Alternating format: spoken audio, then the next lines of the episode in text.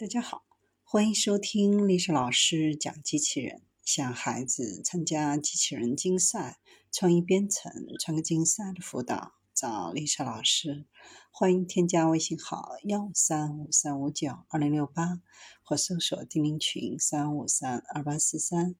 今天历史老师给大家分享的是鞋内传感器和移动机器人可以帮助老人保持活跃。斯蒂文斯和哥伦比亚大学的多学科研究人员正在合作开发一种创新的辅助设备，希望能够帮助老年人保持平衡和运动。他们正在利用一些最新的机械和机器人技术，帮助老年人群保持健康、活跃和独立。这种辅助设备是将一个辅助移动机器人伴侣与可穿戴式的鞋内传感器结合在一起。该系统旨在帮助老年人维持他们赖以生存的平衡和运动。平衡和运动对于每个人来说可能都是非常重要的问题，特别是老年人。如果老年人跌倒并受伤，他们保持健康和运动的可能性就会降低，老人的适应水平和表现就会下降。移动机器人伴侣可以通过保持良好的步行功能来帮助减少摔倒的机会，并为健康的生活方式做出贡献。移动机器人旨在帮助老人引导步行，并使用鞋内传感器监护用户的步态，指出问题，并调整锻炼的速度和步伐。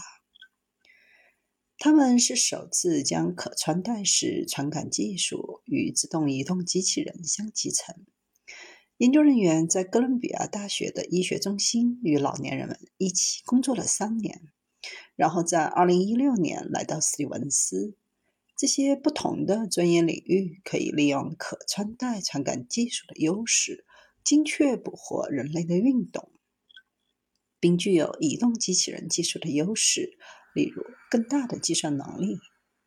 团队正在开发算法融合智能，用通俗易懂的鞋内传感器和先进的车载传感器中的实时数据，高德机器人的导航协议，控制机器人和老年人互动的方式。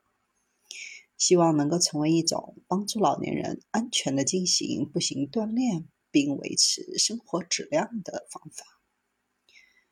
集成机器人和可穿戴传感器系统，通过让受试者参与并提供反馈来指导步行锻炼。机器人内置的传感器和智能鞋垫相结合，可以提供自主的在线步态评估。在 COVID 期间，对独自生活的老年人与家人和朋友进行社交联系非常重要。机器人伴侣还将提供电话会议工具。以更直观、更透明的方式与家人进行互动。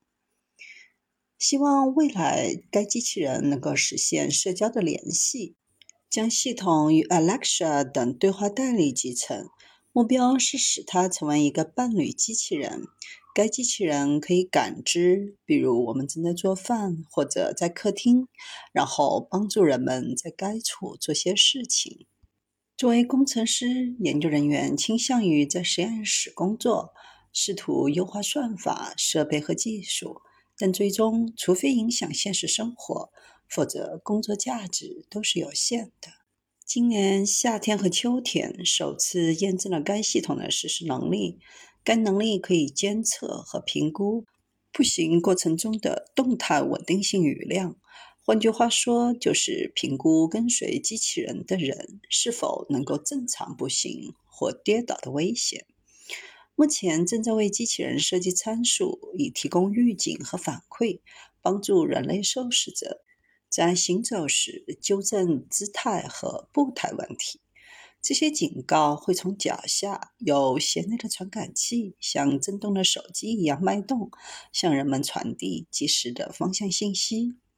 到目前为止，团队已在顶级的机器人技术出版社发表了论文，其中包括有关神经系统和康复工程的 IEEE Transactions 和2020 IEEE 国际机器人技术和自动化大会。